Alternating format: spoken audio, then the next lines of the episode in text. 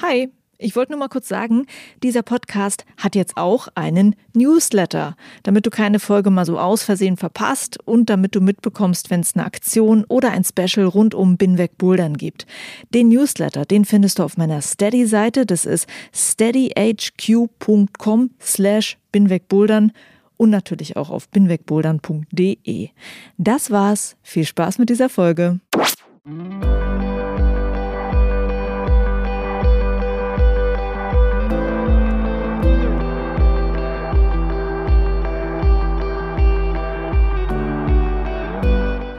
Welcome to episode 11 of Binweg Bouldern. My name is Juliane Fritz and I am your show host.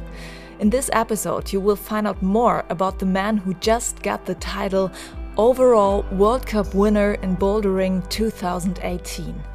And I guess you know who it is. It is the Slovenian climber Jernej Kruder. I met Jernej in Munich at the Bouldering World Cup. It was the qualification day, so we did not know yet that Jernej will actually win the title. I am super happy that I met him, and I can tell you one thing all the positive stuff you heard about Jernej Kruder is true. You know that he is such a happy, smiling, cool guy who celebrates his wins and, in his very own way, also celebrates his fail attempts. If you haven't seen any Bouldering World Cup yet, or haven't seen him compete, I really recommend you to do that. My interview with Jernej, of course, was in English, so I thought I'd do the whole episode in English, and I hope all my German listeners don't mind and will still understand everything we say. So have fun with this episode.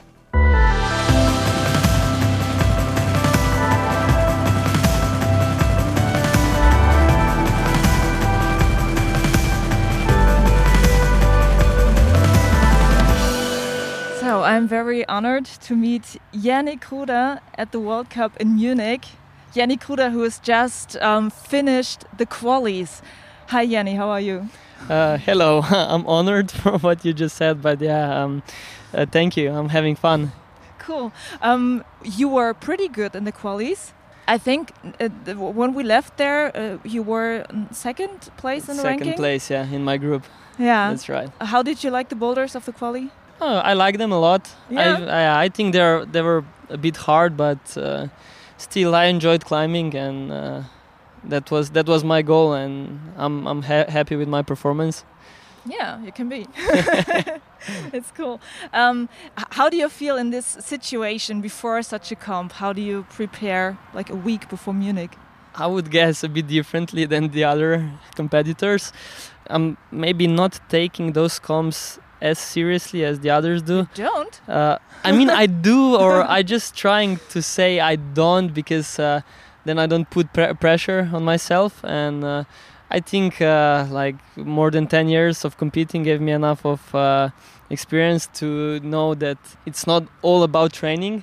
Mhm. And uh, I know I've been doing a lot of uh, hard climbing this year, and uh, my body was kind of tired after after the first part of bouldering season, and then the summer came in, and it was like super hot for me, and I really don't work pretty well on high temperatures, so Mhm. I was really trying to find some days off to go to the mountains and Yeah. get some fresh air and a bit uh, uh, colder temperatures and yeah i was happy for these few days that i managed to ex- escape the heat I was uh, wondering when I was watching your Instagram that yesterday you've been out somewhere climbing. Everyone comes to Munich. There are some um, World Cup simulations in Munich, so they go there, they train, but you still go outside shortly before the comp. yeah that that's me i mean like we are all different also those guys who go to the gym they're also like different about some things but yeah i'm just different with with my training program yeah. and uh, yeah just as i said like 10 years of competing gave me enough confidence that i know that i will always handle how to read boulders uh, Yeah. on the comms and i rather like do something for my mind so when i come here i'm relaxed and just climb you know like ah, climb but i always put all in this uh, like climbing rounds because you know it's only five minutes for each boulder and I think that's more important to know how to read boulders in five minutes than to be the strongest guy in the world, you know. Ah, interesting. Yeah.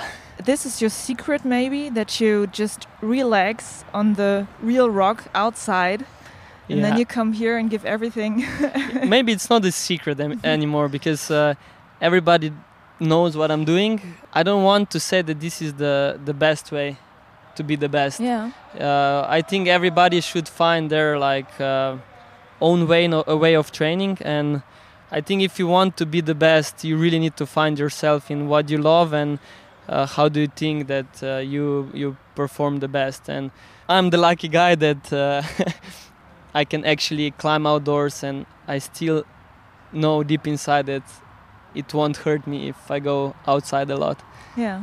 How do you feel about Munich? So, uh, Munich for me is the very cool place where every year, once in a year, the climbing elite is coming and I can see the best climbers in the world and I'm always very excited before Munich. So how do you feel here? Ooh, I I have mixed feelings about Munich. Okay. But let's start with the positive uh, thoughts. Like uh, in 2014, I became a world vice champion here in Mhm. Munich. I think this is more important than the other bad performances I had here. So uh, I think uh, I kept it in a uh, in a good memory, and I always like to come back because uh, I think uh, mm, the organizers they put a lot of effort into like good route setting, good good holds, good wall, good atmosphere. So it's always nice to come back. But on the other hand, it's um, I'm always a bit uh, skeptical about the last World Cup because uh, it's really far from the other bouldering comps and. Uh, you know, when you're in the mood for, for the comps, it's it's it's nice to be there. But uh, when you cut it with like uh, two months of rest or without like any bouldering World Cups, it's a bit hard to get back in in Mhm. in the competition mentality. Uh, but I think it's the same for everyone. So I just um, come here Mhm. and try to enjoy and forget about the, these things that like I haven't been competing for two months on, on boulders. So Yeah. yeah. Is there anything else you like about Munich? So do you do anything else while you're here? Honestly, not really, but uh, I like it a lot because, uh, like, I've been competing uh, for many years and uh, I've seen a lot of countries around the world, and uh, I think nowadays I'm always happy for the competitions that are really close to my home, so I don't bother myself with traveling around. Uh-huh. It's just like few hours drive to get here, so it makes me a bit more relaxed than going on a plane and, and, and fly to the other side of the world. Yeah, I understand. Let's go a little bit back to uh, the first Bouldering World Cup in Meiringen that you won, and it was so fascinating to see you, to see your emotions. I think that's the whole fascination also about you. I guess uh, the other listeners will understand what I say. It's just cool to watch you, and uh, I want to know what has changed for you since you won in and has your climbing changed, your attitude changed, or around you, how the people see you? Yeah, I think a lot of things changed, you know. Like, uh, I kind of gave up on my dreams, like, after competing in the World Cup for nine years. Yeah. So, I still really like to, com- to compete, but uh, maybe the, like, the wish to stand on the top almost faded away already. Uh-huh. Uh, but yeah, I still like the the com- competitions, and uh, I was happy to go there. And uh, this year, I said, okay, maybe I won't put so much effort in the training, so I just went outdoors a lot, uh, climbed there, uh, climbing, uh, trying on hard routes, uh, which like uh, gave me some, or maybe I didn't really gain some power, but uh, for sure I didn't lose it. Mhm. So I kept on a good level of climbing and did some hard routes. So when I came for the first World Cup, I was there just with a clear mind, with without any expectations. Yeah, and it finally happened actually. And when I saw that uh, maybe that is the the real recipe, like uh, just to be relaxed and just um, perform with your uh, with your um, experience, like I think the whole thing changed. So I got my first medal on my first World Cup, and I achieved more than I could ever dream about. You know. Yeah. So on the next competition, I was just there, having fun. and another proof that having a clear mind it's uh, the most important thing. Mm-hmm. And another comp and another comp because if I got like maybe my best season was with uh, two finals in, Yeah. in one year and this year I'm just like I missed one finals and Mhm. if I look back I still can't believe it but if I have to to choose a reason it's for sure having a clear mind and uh, be relaxed and all you have to do it's uh, is to love what you do Well, it's cool that you found the right mindset now because, well, there could be more next m- year. maybe that's why I had to maybe that's why I had to wait for for 10 years and maybe that's a good recipe for other climbers as well like not to give up too Yeah. soon because uh, I don't consider myself to be old but um, for sure in bouldering I'm pretty sure it's uh, hard to be the best in like first years of World Yeah. Cups so give it a time wait for it and don't lose hope and first of all just love climbing Yeah. and that's it Yeah. Well, we saw another climber this year who maybe could talk in the same way, Gabriele Moroni. Maybe he would say uh, something similar. Yeah.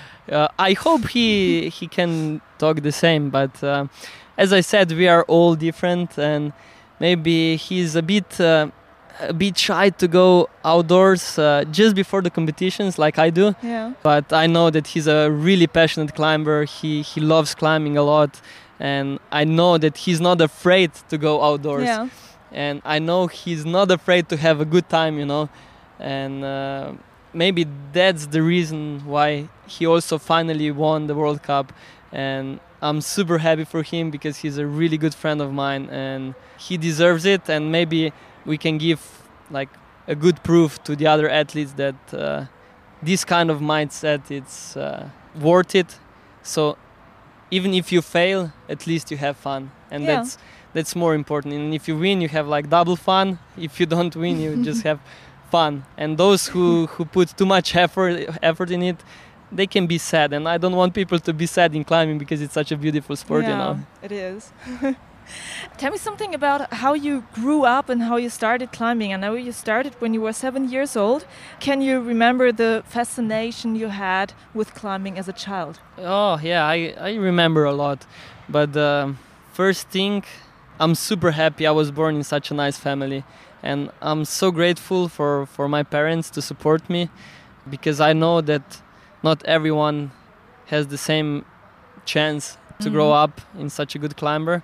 So yeah, I'm super grateful for my parents. Uh, even like when things didn't go well in like other stuff like school or anything, they were always there and uh, keep pushing me forward in climbing, even though they were not climbers. But yeah, I remember like first days. Uh, I remember where I grew up, like in the city center of, of really small town of Celje, where we had kind of a small park there with some trees, and I, I really enjoyed climbing there and uh, being on on the height all the time.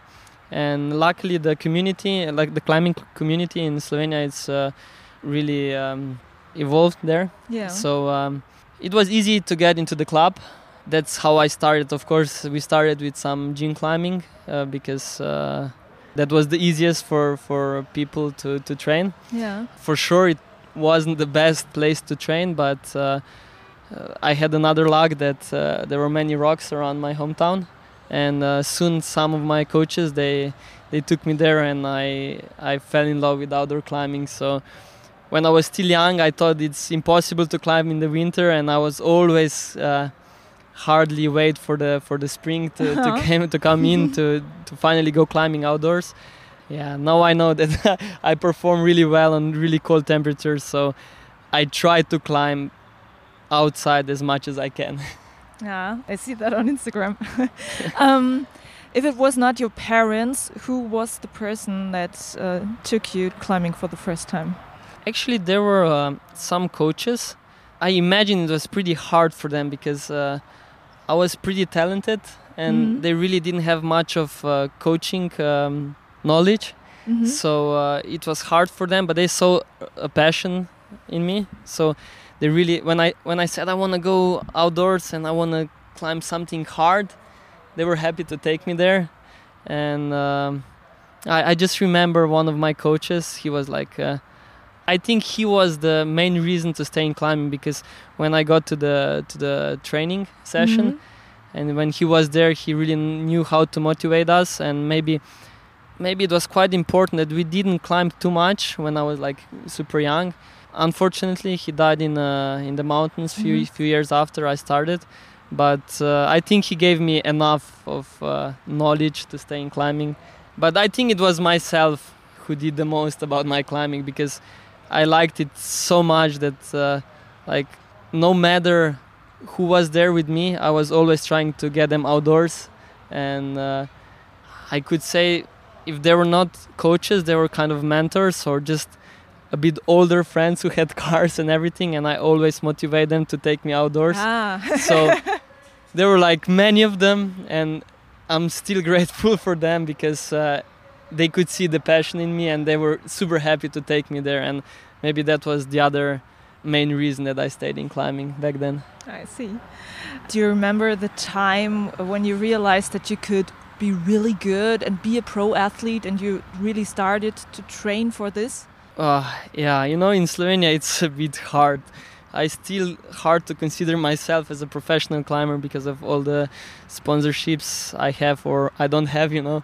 But uh, yeah, at some point I really gave up on everything else and just starting started climbing. What does it mean you gave up? It like studying or I yeah, it was studying and all the other stuff that uh, I had in my life, you know, and maybe yeah, studying was the the main reason. Like for for so long I was trying to to finish school and everything, and but it was hard to combine. At least for me, I I know I'm a bit different, and I know that some people can manage this pretty easily, but like at some point when I when I erased all the school problems in my mind, I started climbing really well yeah. and uh, that's also one of the recipes that uh, I really have a clear mind all the time and I don't bother with other other stuff and I just climb and climbing kind of became of my my job and even if it's hard sometimes in climbing I always think about like okay you were suffering in school so if you suffer in climbing it's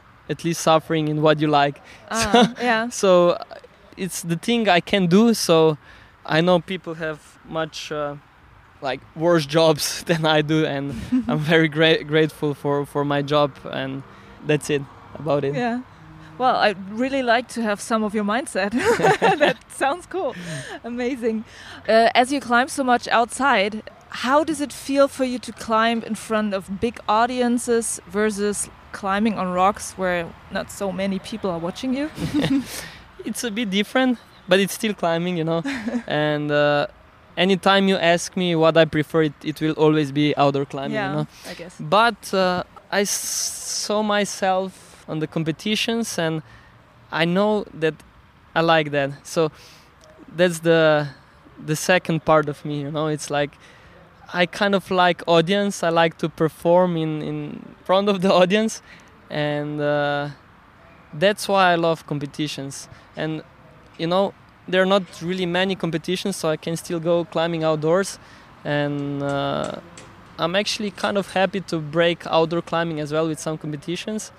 And for example, I really started to like this pressure on the competition or the pressure that I can handle. Yeah. Because if you go outdoor climbing, the route or the boulder or whatever it is, it will always be there. So you don't have to bother yourself. If you don't do it now, you can come back tomorrow, next week, next month, next year. Yeah. I- you don't care about that too much. But on the competition is uh, here and now, you know. So you have those five minutes for one boulder, you have to do it. I'm actually very proud of myself that I can finally handle my pressure or Yeah. the pressure that's on me. I can handle it, and that's why I love competing. So I'm there, and sometimes I feel super good, sometimes I feel bad, but you have five minutes, and if you feel good, use it.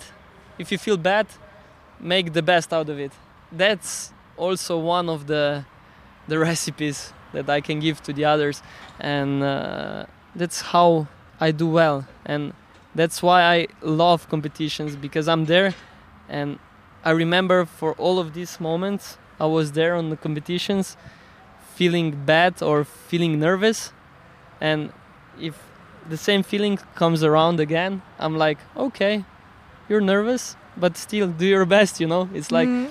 climb the best as you can with your nervousness. You know. yeah. What do you do when you're nervous? Uh, is there a trick like breathing or something? no, it's kind of a mind game. Just the mind game. yeah, you just kind of stop. And as well, I'm a bit different because lately, or in last few years, or two years, or this year, maybe I don't do so many tries. You know, so if I fall, I stop. I think why I fell. Uh, I try to calm myself down and uh, and try to get back the energy I need for the next try. So I really don't spend many tries in these five minutes, and those tries that I spend there, I tried them to be very efficient. Ah, yeah. Yeah. You seem so cool with everything. Like, oh, I achieved so much. I'm so happy with my job. um, are there any goals that you have now? Like, um, I don't know. What are your climbing goals? There is just one climbing goal. yeah. I want to stay in climbing until I die. Okay. No matter when I, I die, I don't care. Like because uh, so far I had so much fun that uh, I really just want to keep this spirit and passion about climbing. No matter how hard I will climb, I just want to to stay there, and that's my only goal. Okay. Yeah. And second thing I'm wondering is the uh, qualification is still going on while we're talking here. Does that somehow somehow make you nervous because you want to see how the others compete and you have to sit here with me? yeah. Actually, at the moment, I'm pretty calm because um, now I see that I kind of perform pretty well. yeah. If it was a bit different, then I would be maybe a bit more nervous. Ah, and yeah. that's uh, honestly a bit uh, more tiring than the climbing itself. You know, when you have to wait for so many athletes to Yeah. finish, it's always hard because you know it's it's not just few of us who are really good in climbing. There are like many athletes who can come from behind and perform really well Yeah. and that's why usually it's really hard to wait until the end Mm. but yeah maybe today i'm a bit more relaxed because mm, when we left the uh, the wall i was on the second place in my group which is uh, quite promising but you know never say never so let's yes. let's just wait until the until the end but I guess you will make it to the semifinals. yeah let's hope so Let's talk a little bit about the outside climbing. Um, we know now that you like it very much. And what is also interesting is that you make up new routes in Slovenia. That's uh, something I guess not every boulder or climber is doing. What do you like about that? How do you feel about that? Uh, yeah, maybe not so many routes in Slovenia. Also, like at the moment, like my main goal is to bolt in Croatia, where I keep going back for the for the new year. But still, like uh, yeah, as well, there are some some really nice routes I opened up, but just because of uh, like a lot of rocks are already bolted around Slovenia so it's uh, like hard to find new lines but luckily uh, like climbers before me they didn't have such a great vision for really hard routes and i was happy to make a route for myself you know Mm. i want to spend spend even more time outdoors i want to spend even more time outdoors to to learn some some things that i haven't learned yet like opening up uh, new routes in in the mountains Mhm. that would be like a really nice thing to do even though i already opened up a new one unfortunately uh, with a with a bad accident with my friend but at least Mhm. we got to the top of the first uh, first wall but yeah anyway i would be i would be happy to learn more about those things especially about uh, mountaineering or alpine Mhm. climbing but yeah i think um, i'll keep focused a bit in uh, in some trainings until the olympics and after afterwards i'll start learning new things in Yeah. in, in mountains and stuff Ah, cool. So it's Olympia first, and then comes. yes and then comes uh, other things in climbing Yeah. Uh, I was wondering if it feels like you you creating a piece of art that will stay in the history of climbing when you when you create a route. Is that something like that? Like I imagine. yeah I, I hope someday there will be climbers especially around my hometown that would be happy to repeat my routes. Mm. At the moment, I'm kind of sad that people, or at least strong guys or young kids, they're all moving indoors Mm. and they don't find much time, even though they're like maybe even stronger than I am or than I was when I was their age. Mm. Uh, it feels a bit sad that, that they don't use this uh, knowledge and strength to, to repeat like hard routes Yeah. outdoors. I hope someday there will be some guys who would be as excited as I was Mhm. when I was climbing around there. I know that not all the lines are super nice, but you know, at least they are hard and I hope there will be a guy who would be, or not just one. The more of them there will be, the more happy I will be. But uh, to go there and to say, you know, oh, I want to to repeat this route because not because it's nice, but because it was first ascended by me. You know, that that would mean a lot to me. But yeah, at least I enjoy enjoy climbing so much, so I don't bother with this too much. But yeah, would be nice. Would be nice that people would go there and try it. Yeah, Yeah. I bet they will. Yeah, I don't know. Some things I opened up many years ago, so I wasn't really strong back Mhm. then. But yeah, I was happy when, for example, Domen Škofic, really strong cli- climber from Yeah. Slovenia, came around and and repeated some of my routes. I was Uh-huh. like really happy about that, and but I really hope for younger generation to to find the same passion that I found on the same cracks, you know. Mm. Okay, cool. Um, what would you say was the outdoor adventure that you liked the most, that you will always remember? Actually, there are so many nice adventures I had that uh, honestly I forgot some of them, Oh, and they were like super good. but uh, I can remember the fresh memories, you know, from not a long time ago.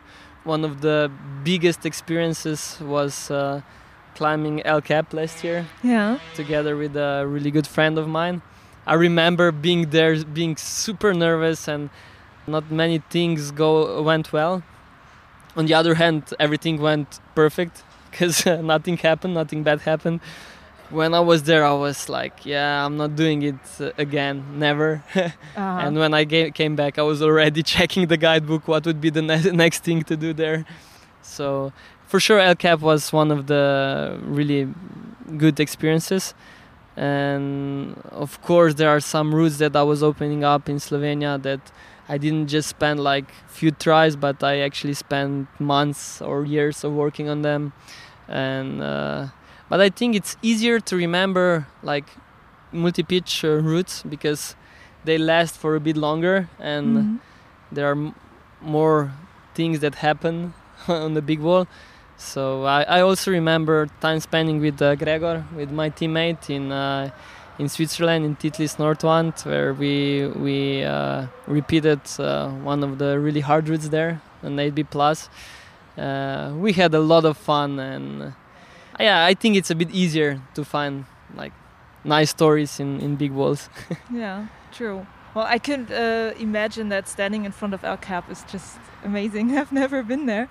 Yeah, honestly, I don't like crack climbing too much. Uh-huh. So there is a lot of crack crack climbing on El Cap, but I call it just uh, necessary evil because my main goal was to climb on El Cap at least once to see how it feels like uh, climbing on thousand meters Mhm. and you know to feel the exposure or all the air below you. You know.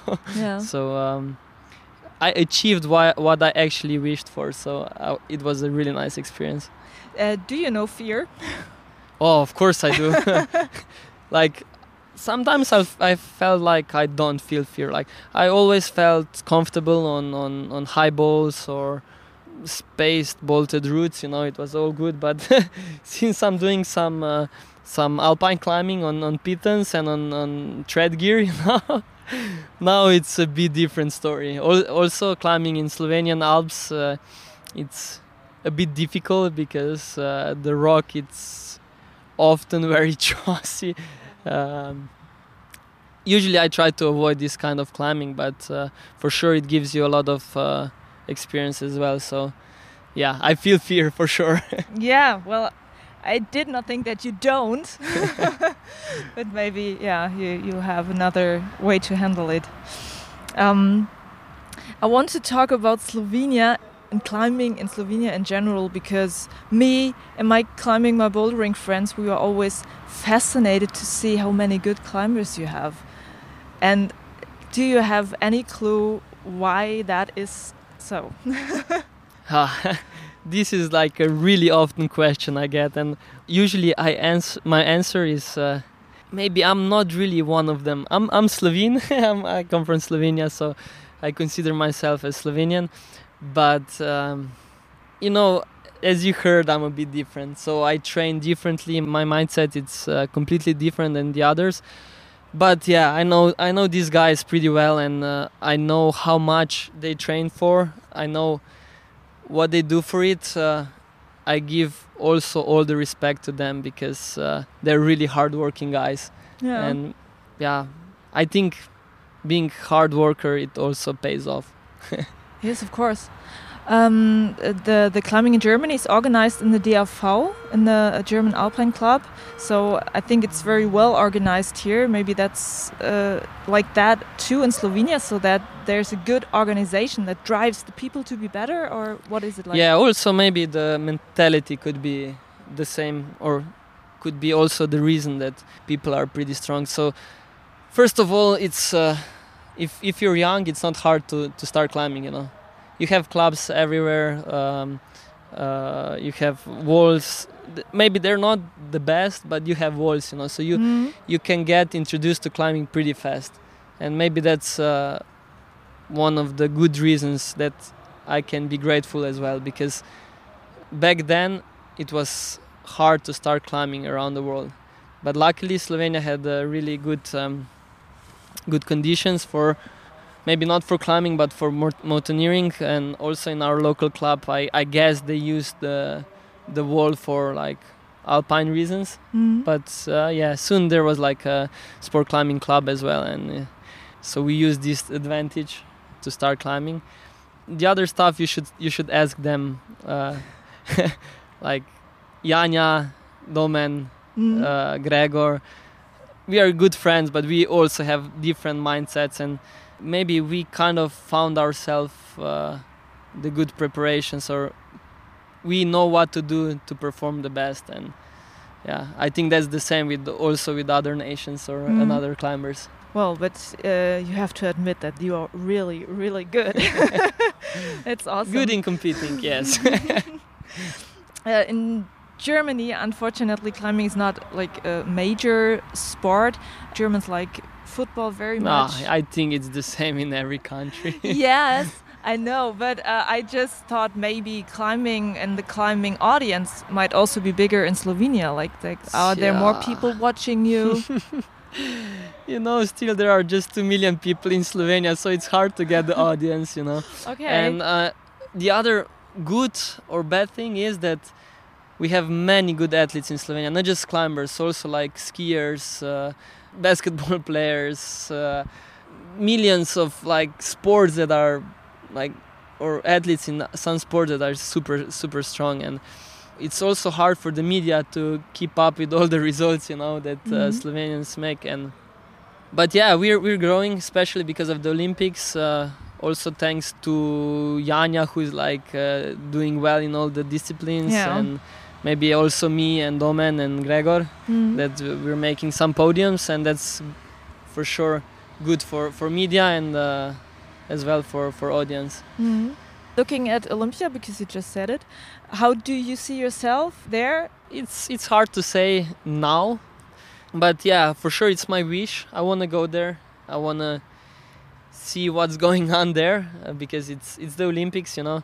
But uh, I don't know. If you ask me, it's uh, the main thing in competition climbing. It's still world championship or world cups. Mm. So it will never be the same. But on the other hand, it's Olympics. You know, you get more uh, media attention, which is very good for sponsors and everything. Mm. And maybe this is one of the main reasons I wanna I wanna go there. Yeah. And on the other hand, I don't know. I I was um, pretty good in speed when I was young, so not saying that I'm good now, but maybe I'm not really bad at it and I can improve in this style of climbing. If I keep the same mind, hopefully I'll do well in bouldering as well. But uh, yeah, maybe one of the hardest things to, to train on is lead. but at least I enjoy it and uh, when I go outdoors I mostly do sport climbing so I hope this combination will be good enough to to make it to the Olympics next year uh, uh, in two years yeah um, is it easy for you to live from climbing uh, yeah as I said I have a really good um, support at home so until this point it was okay because my family helped me a lot. But also this season brought some changes. So mm-hmm. uh, now I moved to my own. Um, so far it's working well, but it's a bit hard with the sponsors. So you know you can make some money out of the competitions, but uh, still I kind of wait for Munich to finish and hopefully I, I'll be able to find some sponsors because I really want to stay in climbing and I hope that sponsors will find this passion in me and uh, that they will be ready to help me in on my climbing career. Also, after when I finish with the with the competitions, I really want to climb outdoors. And so far, it's been hard, but hopefully it's gonna change. And I'll I'll keep on climbing and. Uh, trying if, if i don't get sponsors i'll just try to stay in climbing doing some route setting which uh, so far works for me as well and mm. uh, we will see what the future brings but uh, yeah i'm not bothering with it too much okay well i know now that you are um, Jernej Kruder is climbing but what else are you when you're not climbing it's climbing all the time. Oh. it's hard to say. I have some hobbies hobbies but not honestly honestly it's really really hard to find time for hobbies uh, hobbies nowadays. I want to spend all my time in climbing, you know, and if I have a rest day or if I don't climb, I actually climb, or I, or I climb on easy stuff, or I am establishing new routes, or whatever. And as well, as I said, I have a really nice family, so I, I spend a lot of time with them. And uh, yeah, it's really hard to say like another word than climbing about myself. Okay, then don't say anything else. okay, it's, it's climbing. okay. Good, Jernej. It was so nice talking to you. Same. I know you will be in the semifinals. I wish you all the best there. okay, if I'm the semis, then thank you. Good, and um, yeah, what else is there to say? Nothing. Goodbye. Goodbye. Thank you.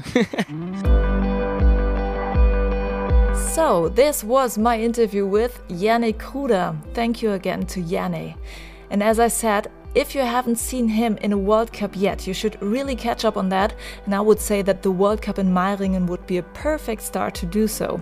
I will put the YouTube link into the show notes as well as the link to the finals in Munich, where Jernej Kruder became the overall World Cup champion 2018. And if you want to see Jernej climb outdoors, that is very easy to do. Just take a look at his Instagram page, it is full of outdoor climbing videos. I hope you enjoyed the interview and I thank you for listening. In my next episode, you will hear my interview with Stasha Gejo. She's one of my favorite female boulderers, and I was super happy to meet her. And I can't wait to publish this episode too, and that will be in about two weeks. And by the way, I will be in Fontainebleau at that time, and there I will also record some interesting new stuff for you. So now it is time to say goodbye with my famous last German words. Juliane mein Name und ich bin wegbouldern.